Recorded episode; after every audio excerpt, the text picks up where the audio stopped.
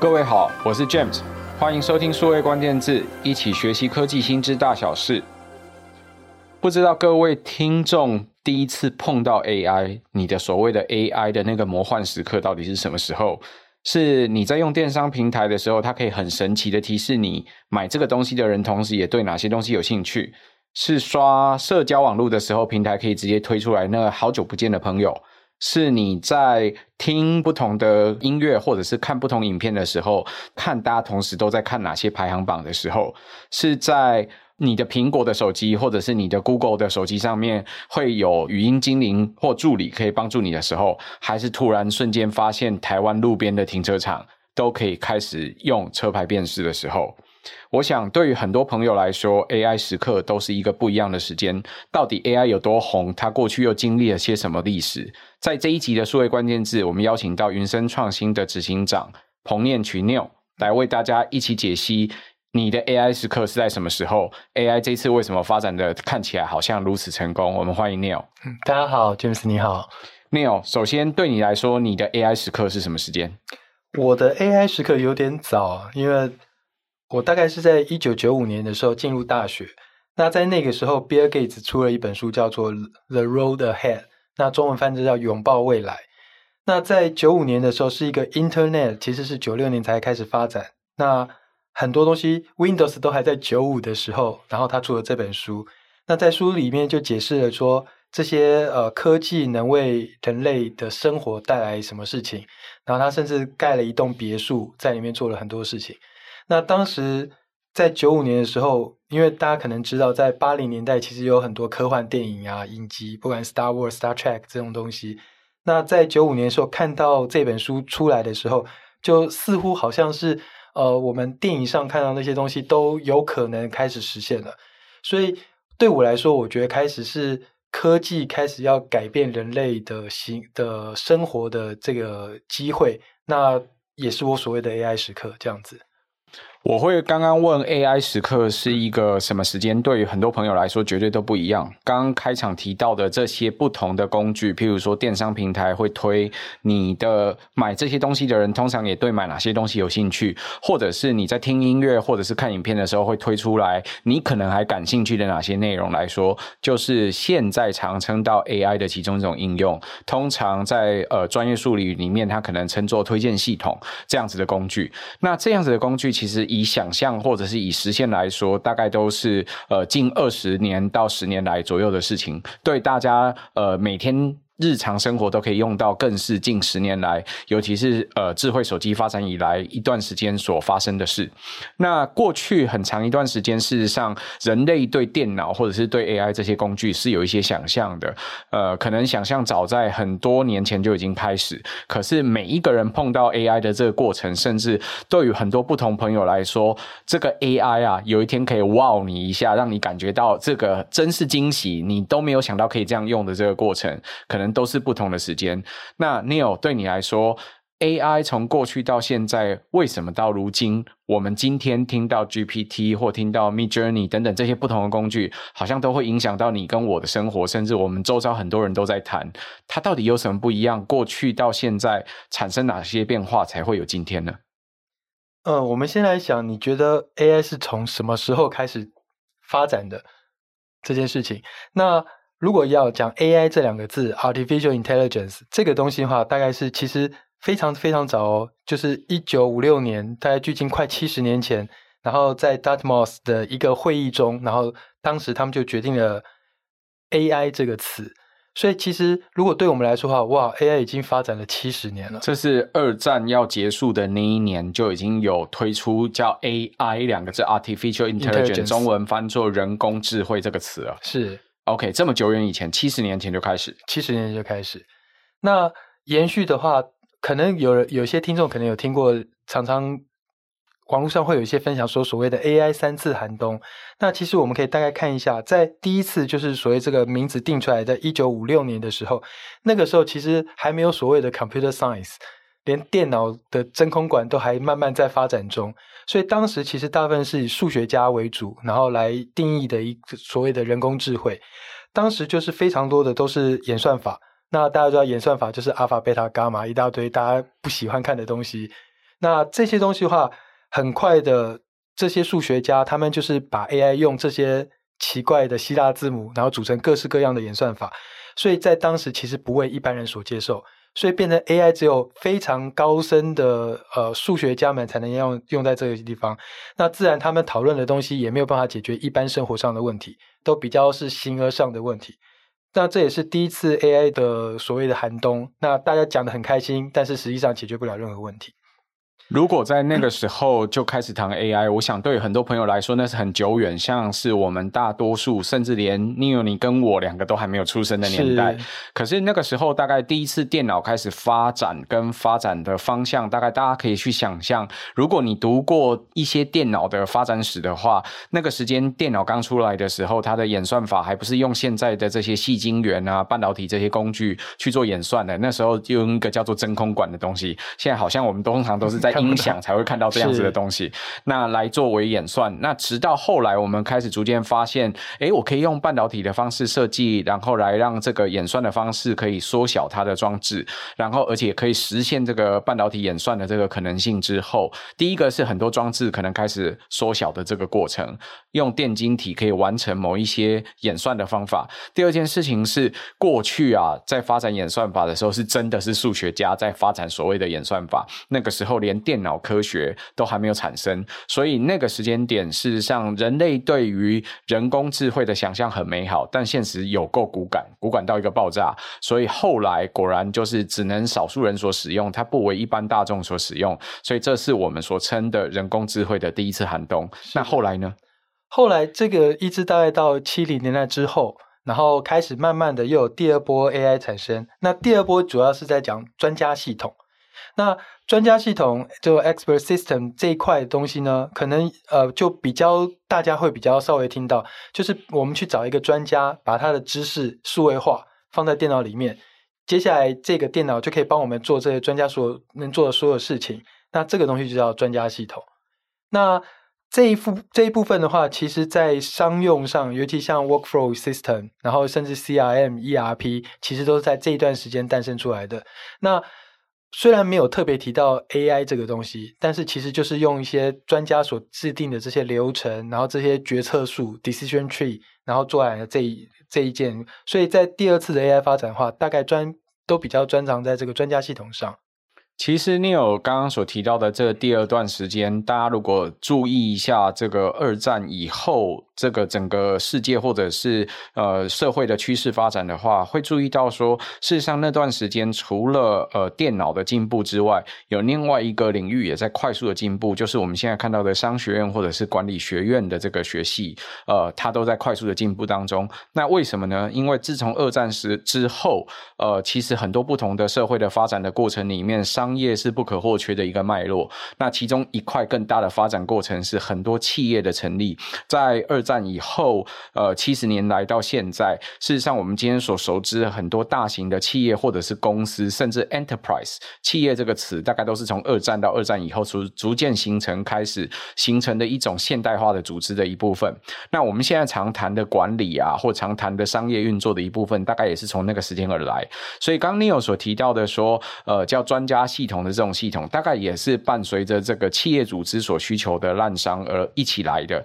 它这个过程发展。起来，可能是希望我们在管理的学会的很多事情，是不是我可以用电脑的方式来做管理？数字是不是可以从这时候开始应用？所以大家如果记得有工业化生产的这个过程的话，会知道说，哎，那个工业的生产线，我希望可以有这些数据可以产生。所以像我们之前提的敏捷的管理啊的方法，在那个时候叫看板管理等等不同工具开始被提出来，而且开始希望这些企业在营运的时候的数据可以被管理，而且可以被决策层所认知，所以那个时间的专家管理系统也由此而来，常见的听到的叫专家系统，或叫做决策辅助系统，都是很常见的那个时代的模型。那那个时候发展起来的这个模型，Neo 对你来说听起来就像是现在我们在企业营运之中不可或缺的数据科学一样，为什么它又会再次没落呢？呃，在在讲没落之前，我们刚好再插一个地方，就是。其实 AI 的发展跟电脑的发展是有非常密切的相关的。那在八零年代这一段时间，开始从所谓的大型主机，只有军方学校有的大型电脑，开始变成个人电脑。那个人电脑才能应用到商业中。所以以前的在早期的话，AI 只能，如果大家有看过，呃。就是二战的游戏的时候，二战的一些电影，然后他有再去看怎么样破美军破解德军的这个密码。那那个时候的电脑都只有军方，然后或者是登陆月球的时候在那边做计算。那在八零年代以后，开始有了这个所谓的个人个人电脑以后，商业上就可以开始用了。那商业上开始用以后，才会有这些专家系统，大家把这些东西带到这个地方来。那刚开始也是非常的热闹，大家觉得说哇，我们的企业可以用这些东西了，然后每个人都想要拥抱，所以所谓的 workflow 系统，不管我们之前讲 IBM 的系统、SAP 的系统，这些东西都慢慢的把它建立起来。那在商业上真的帮助生产，尤其生产线上帮助的非常大。可是它的问题就是说，这样的技术，所谓的专家系统，你必须要先有一个专家才有系统，那你没有专家，你就没有这个系统。所以，对于我们过去已经很熟悉的东西的时候，你可以把它数位化，然后做成 SOP。可是，当遇到一些例外，然后发生一些状况，然后觉得说生产线流程突然一个老鼠跑进来了，打乱了你的一些原来的 SOP 的时候，专家系统就完全没有办法处理了。所以，变成说，你每次遇到一个状况，再增加你的专家一点知识；遇到一个状况，再加增加一点知识。这对我们的系统来说，其实那还不如派一个人在那边操作就好。所以第二次的专家系统的限制大概就是这个样子。其实第二次的专家系统所碰到的困难，大概就是对于很多公司或者是企业来说，就像是这台车它只会跑直线一样。如果你要它在转弯，或者是要它在决策树上面自己知道说在不同的环境要怎么去岔开的时候，这事实上会碰到很难的问题。所以过去很流行过的专家系统或者是决策资源系统，在一段时间之后，呃，就真正碰到了它相关发展的困难，这是所谓的第二次人工智慧的寒冬。那这个寒冬就在后来打破了吗？这个寒冬之后，其实刚好是可能 James 就知道，刚好是我们这个年纪遇到的状况。所以在当时，很多其实在学校里面学 AI 的人，毕业的时候都不太敢说我是学 AI 的，都因为讲 AI，人家会说哦，就是那个。设计的很好，但是执行不出什么东西的一个演算法，所以在那段时间，其实 AI 有一点没落的原因，就是他发现他能帮他能帮上忙的地方有点限制，所以大概在呃专家系统这一段时间，从八零年代的中后期，然后一直到九零年代，那真正说到 AI 能比较明显的，可能就是下影西洋棋棋王，这在一九九七年的 Deep Blue IBM 的这一套系统。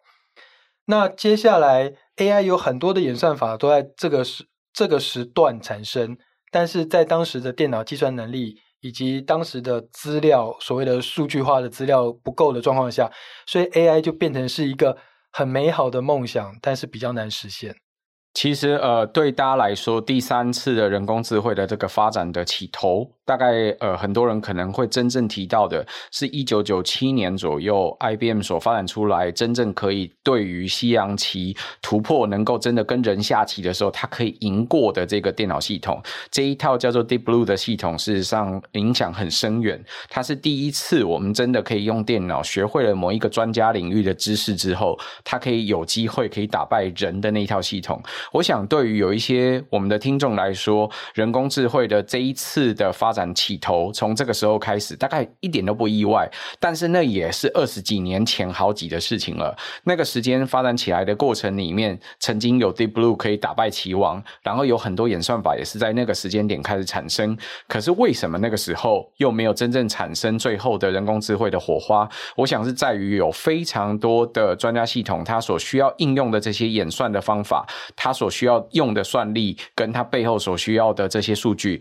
都还不够的缘故。可是这个不够，是为什么真的可以吹到今天，叫做好像看起来够了，而且又产生这么多不同的人工智慧的模型或者是应用方法呢？呃，我觉得其实我们现在在讲 AI，常常在讲学习一个学习的演算法。那以我们资工系的背景来说，什么东西需要学习？你不知道的东西，你才要学习。所以。资工系在追求的可能都是所谓的我们讲 optimal solution，就是一个呃最优化的解法。如果我知道这个东西怎么计算，我就不需要去学习了。所以在这段时间的话，其实因为资料的不够跟计算能力不够的的原因，很多计算变成说你花已经不是几天，甚至几个礼拜、几个月都算不出一个结果。可是反而是开始大家发现说，用一些统计的方法，可能就很快可以得到一些好的结果。那所以其实，在这一段时间，呃，资讯领域对于这种资料分析的地方，开始有了另外一块的产生。那有所谓的计算派跟统计派的分别。那计算派就是需要很多的资料，利用 AI 然后来学习，来产生一个结果。可是统计派就利用过去的经验来来做这些事情。那应该在两千年这一段时间的话，不管是呃，这也算是 AI 的一个分支啊，像 SVM Support Vector Machine 这些，然后或是一些呃所谓的 Bayesian 贝氏的演算法。那都是在两千年到两二零一零年这段时间发展比较多。那这一段时间的话，就是呃所谓的 neural network 这个东西的话，发展的就稍微缓慢一些。如果大家在两千年到二零一零年代在追求跟呃计算科学有关的领域的话，会发现那个时间点就如同刚刚 Neil 所讲的，如果我们还在学校的时候，我绝对不敢说我自己学 AI，我自己在学所谓的神经网络这一块模型。呃，我们刚刚都在开玩笑说，在录音之前，如果我们那个时间在读 PhD，在读博士，如果你宣称你在学的这个专业的领域是想要学跟神经网络有关，很怀疑自己到底能不能毕业，或者是发表论文有。有没有人要接受哦？我想那是一段很痛苦的时期。那这个其实听起来像是人工智慧的第三次寒冬的时期，但也是人工智慧快速起飞的这个过程呢，有一个很大不一样的变化，就是那个时间点有很多人在讨论，到底要是很多资料先，还是要有很好的演算法先？在这个过程里面，其实演算法好像产生的都比较多好玩的东西。所以听到刚刚说的贝氏理论，这个听起来就是一个很难的模型。像是数学很好的人才会去摸的事，或者是听到很多不同的这些演算的分类方法，譬如说其中一个很有名的模型叫做 SVM，那这个相关的模型到底要怎么去应用，这可能都是那个时间点很多人关心的过程。那其实我们知道，那那个时间点也生产出很多数据，对不对？真的，事实上有很多不一样的比赛，或者是不一样的变化，或者甚至后来突破的过程，都跟那段时间有关。其实，在二零零三年 Google 开始正式大起来以后。那大家的数据量就变得非常的多，那每天每天在产生的资料都比前一年整年产生的资料搞不好都还多，所以在这段时间的话，数因为 Internet，然后因为 Google，甚至 Google 还在当时有一个叫古腾堡计划，那他是用了一个机器人，然后去机器人的手背去翻书，然后一页一页的把所有书 scan 进去，那大家可能在 Google 登录的时候要打那个 captcha。就是所谓，就是人类辨识，看这个字是不是什么，其实就是搬古腾堡计划再把这些看不懂的字把它翻译好。那在这个时候啊，所很多的以前的书籍文献，然后开始从所谓的我们手写的类比变成数位，然后从原本不是一个很结构化的资料，然后经过 Google 变成一个结构化的资料。那这一段时间又刚好。大家可能前一阵子看到我们 NVIDIA 的黄仁勋先的总经理，然后来我们这边来宣传他的新的 GPU。那在这段时间，computation power 非常快速的增加。那 GPU 甚至现在已经是以前是 CPU 旁边放一颗 GPU，现在是一大群 GPU 里面可能只放一颗小小的 CPU 这样子。那数据量变大，计算量变大，所以以前我们认为不可行的事情，突然变可行了。所以在这段时间的话，Deep Learning 又重新的换装，重新出现。那这次带给我们是更厉害的 CNN，然后 RNN Reinforcement 这些新的演算法。其实讲这段历史的时候，对很多朋友来说，就像是讲数位时代史。为什么这样说呢？大概一九九八、一九九九年的时候，这一段时间里面，呃，其实有非常多的数据或网际网络开始应用在各种不一样的地方。那从那个过程里面，我们其实人类产生了非常多新的资料。刚你有用一个非常好的比喻是讲，这是后一年的资料相对于前一年所生产资料来说，可能都是好几倍数的增长。但这具体的增长在非常多不一样的地方。从早期，我们可以把所有可以规格化的资料，譬如说像书啊。像电影啊这种我们常见可以规格化的资料给规格化，所以产生出像亚马逊这样的公司，它可以透过标准的书码 ISBN 就可以在网络上卖标准格式化的书。到我们可以把各式各样不一样的电影做成 IMDB 这样子的电影的资料库，让任何人都可以在上面很容易的去查它，或可以结构化的处理这些相关的资料。那再不然呢？我们会把很多实体世界里面的东西想尽办法给数位化。譬如说刚刚所提到的其中一个计划叫做古腾堡计划，他希望把古书，把过去在这些图书馆里面的这些书给全部数位化，那数位化的这进程，除了把它扫描出来之外，希望也可以把它真的变成一些文字，让我们可以随时搜寻或可查询。所以如今大家可能已经很方便可以使用的 Google Book，事实上就从那个古腾堡计划开始。更别提现在我们每天日常都在使用的这些所谓的地图服务，也正在把你的环境或者是实际的地理资讯给资讯化。这个数位化的进程呢，让你有机会可以在网络上搜寻任何东西，或者是透过数位的方式去接触任何东西，这都是过去人类所无法想象。但在这二十年来，从呃，个人电脑一直到 notebook，到你的智慧型手机，这是一路进程所产生出来的。那这个进程其实也影响到很多变化。譬如说，我们可以把过去所困难的一些文字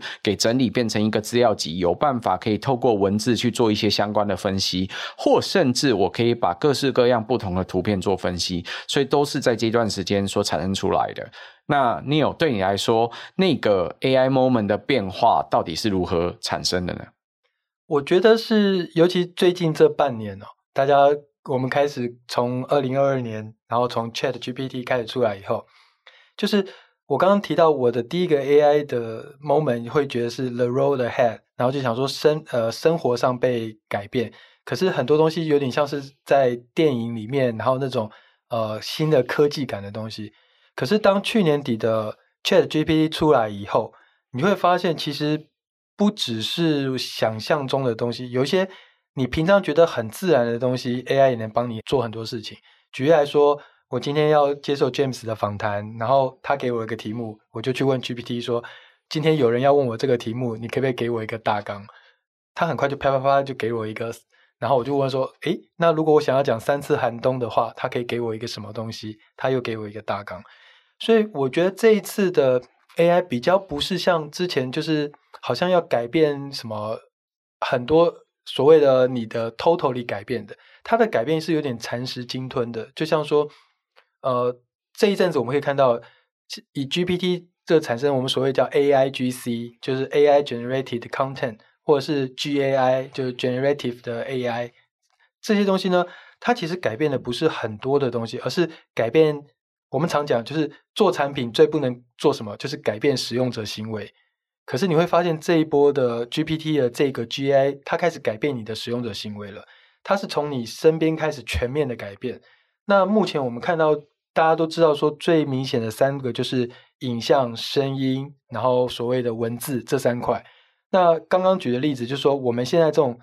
哦写 email 可能有 GPT 可以帮我检查一下英文有没有错，然后我今天要写一封信，它可以帮我调整我的措辞，然后改变我的错字。那所以这一波的 AI，它比较是从你的身边开始在改变的。那你会发现，就是诶，连这些事情它都能改变，那大家对它的期待就会更高。它这些东西都能改变，它能改变更多的东西？所以我觉得这一次，呃，有些人讲说是不是春天或是回春，但是我觉得是一个另外不同的角度在看这件事情。那。之前我有跟 James 提到说，因为我们年纪稍微大一些，我们都有经过两千年的 Internet Bubble 那段时间。那我觉得这个氛围跟当时很像，就是你会觉得突然什么事都有可能了。那那什么事都有可能以后呢？那全部人都是就是开始卯足了劲在学新东西，然后。现在现在就是大家的眼睛都张得很大，每天看了什么东西，我们都会跟着学，然后去期待说他能不能改变我现在的工作，跟能不能改变以后的工作。Neil 刚刚其实提到了，现在这一段时间，呃，尤其是这半年到一年以来，呃，生成式 AI 对大家的工作的影响，甚至呃，烧到周遭人的这些发展哦。但是刚刚在发展这些过程之前呢，在呃这一次的 AI 起来之前，事实上真的经历了很长的一段时间。那我们刚刚提到呢，在数位化进程的工具里面，其实刚刚提到跟文字啊，或者是跟很多资料库有关的工具。但是我想，对很多朋友来说，是事实上，这个 AI 发展的进程，它受到很多不同东西的影响。那其中几块可能跟大众比较曾经听过，但是不知道原来这些是相关的一块领域，就跟图片有关了。那图片大概大家都不会很难想象，大概从两千年开始，我们就有了数位相机。可是数位相机到现在的智慧手机发展进程就。经历了很长一段时间，从有数位相机开始，大家可以想象，网络上先要有相簿，所以有些朋友可能小时候还听过无名小站。我想，对于有些朋友来说，这已经是很久远的历史，或者是呃无法想象的时光，或者是你可能听过另外一个英文的服务叫做 Flickr。那这个服务后来也被雅虎给收购了。但是有了这些工具之后呢，网络上首次第一次有了比较大型而且可以分享的电子数位化的相簿，很多人都开。是把他们日常拍的各种图片给上传，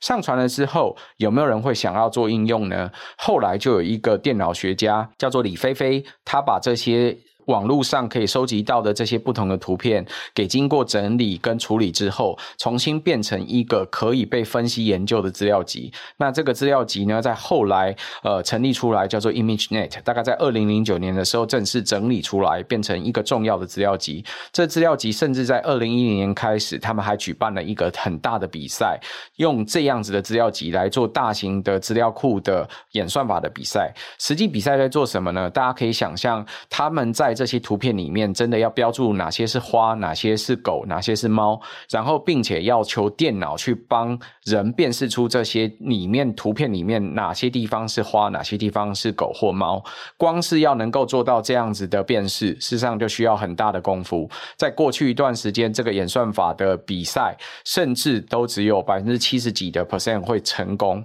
你可以想象那是一个多久远的时间，可是对于人类来说，如果 AI 要可以使用到任何人都可以接受，这个成功几率可能要高达九成以上，所有的人才可以接受。那这个时间在什么时间被突破呢？在二零一二年的时候，大家如果有听过来自多伦多大学有一个 Joe Frinton 的这个。老师他所带领的一个学生叫 Alex 哦，他在那个时间呢，他就应用了现在 NVIDIA 很有名的这个 CUDA 这个演算法的工具，就是用了 GPU 的这个演算工具，能够成功加速人们的演算之后，他透过这个方法把准确率提到八成五左右，这是人类第一次在短短一年时间就这么快速的这个 AI 的辨识的方法可以提升这么多的成功几率。那这个成功几率吓到大家，大家才第一次发现。现在你跟我都常常听到，现在叫做 deep learning 的这个方法，过去一段时间叫神经网络这个研究方法，它变成现在很多人的显学。那基于刚刚说的 neural network 的这个方法出来了之后呢，到二零一四年到一六年中间，大家可能都听过的叫 AlphaGo 的这个引擎，它能够在围棋的比赛的领域真的下赢了人类，开始它逐渐产生了一些变化。那到现在更多的，譬如说刚刚提到的 GPT。T 文字啊，或者是图片的这些生成跟引用，都比过去更成熟。所以，呃，很多人现在就认为 AI 就在你我的身边。不论是刚刚说到的推荐系统啦，或者是自然语言处理的方法啦，甚至很多影像辨识的做法，譬如说我刚刚提到的车牌辨识的方法，现在看起来好像都在影响你跟我的生活。那 Neil 对你来说，刚刚你就提到，现在看起来很像是两千年网络的那一段时期，所有的人都觉得数位或者是网际网络将影响全世界，将影响你跟我的生活，甚至可能有些人都开始很焦虑，会影响你跟我的工作。那对你来说，说你会如何去看待这件事情？是乐观的呢，还是悲观的呢？我是乐观的啊，虽然我以后可能没有工作。那因为呃，毕竟是学技术的人，看到技术的发展，大家都是很兴奋的，很 exciting 的。那尤其像最近这些，觉得好像以前呃层级的社团们都开始全部又动起来了，大家都在全面在发展这些 AI 的东西。那以我们所谓我们常在写程式的人，那 Google 提供了一些很多的工具，然后不管是 Copilot 啊，然后或者是微软这边提供的一些工具，那 OpenAI 这些 API 的提供，那对我们写程式人都会有一定的帮助。那呃，我觉得现在分成两种，就是一种是呃，有些本来有技术的人开始有点焦虑，因为发现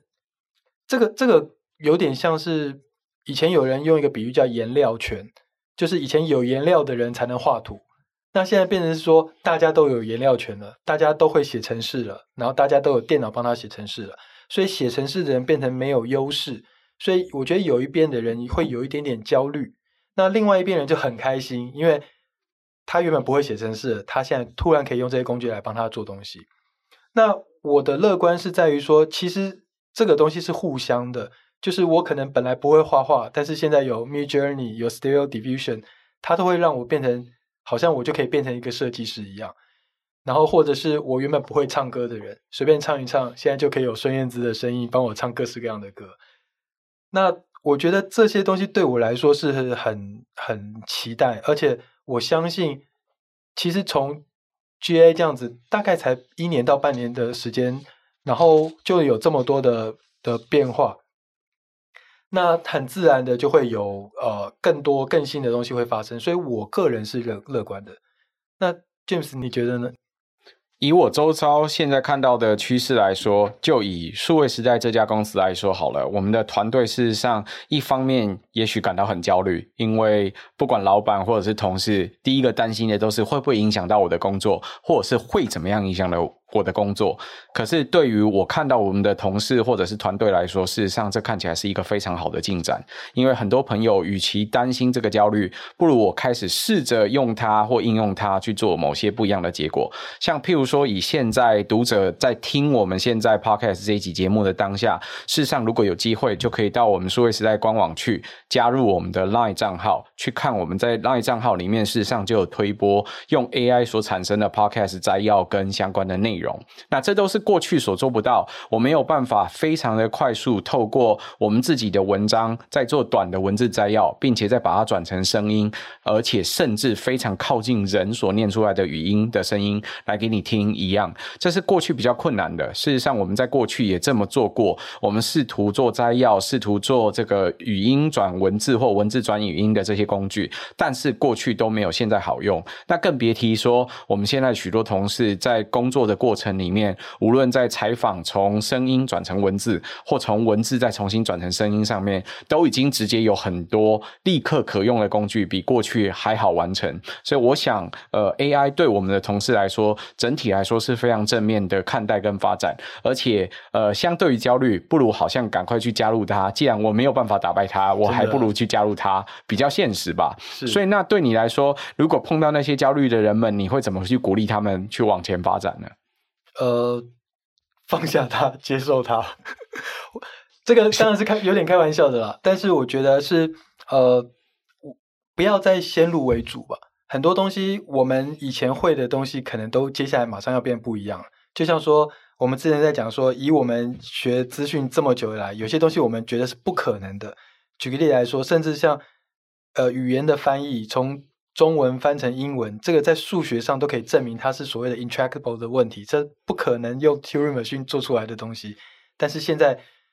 Google 随便就翻个什么十二种语言、二十几种语言，简简简单单。然后 Facebook 现在连方言什么台语全部都出来了，所以你以前认为的不可能都变可能了。所以我倒是建议大家可以想想看，有没有过往在你的经验中或者你的公司里面有一些你觉得不可能做到的事情。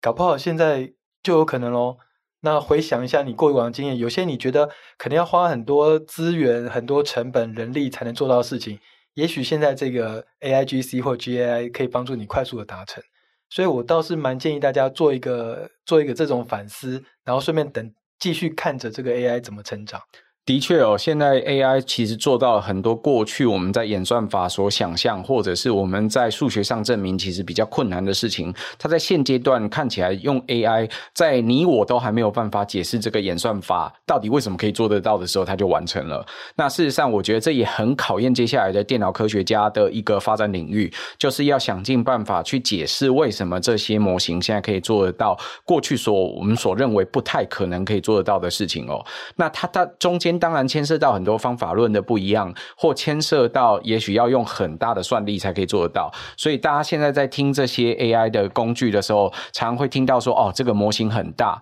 或听到参数很多，所以它所需要的运算量或本质也许很大。”没有错。但大家应该在更优先的，可能是要去想象那些过去我们所认为很难以完成的任务，为什么现在有机会可以用电脑，甚至用运算力就可以攻克、可以去完成的地方？那这会改变什么呢？对很多朋友来说，过去所认为的不可能，所认为可能需要花费很大的工具，或者是要花费很难的用途，现在都会变得可能。所以大家不妨多去想想，这些过去的不可能，现在如何化为可能的这个过程里面，可能是不是在过去所没有办法完成的成本，或者是没有办法挑战的问题，现在商业上它也许有办法去解决。所以对很多朋友来说，引入 AI 作为你的工具，或者是你的服务的一部分，可能是你现在到接下来要让企业可持续营运的重要的方法之一，而且有可能会改变你的任何商业的本质或商业模式的一部分，会成为你现在到未来你能够商业可以持续打造的其中一部分。今天很谢谢 Neil 来帮我们分享这个 AI 陆续发展起来的寒冬，还有为什么这一次 AI 有可能带来如此大的变化。我们谢谢 Neil，谢谢谢谢 James。也谢谢各位在线上收听，如果可能，请帮我们多转发、宣传或点赞。我们下周再会，拜拜，拜拜。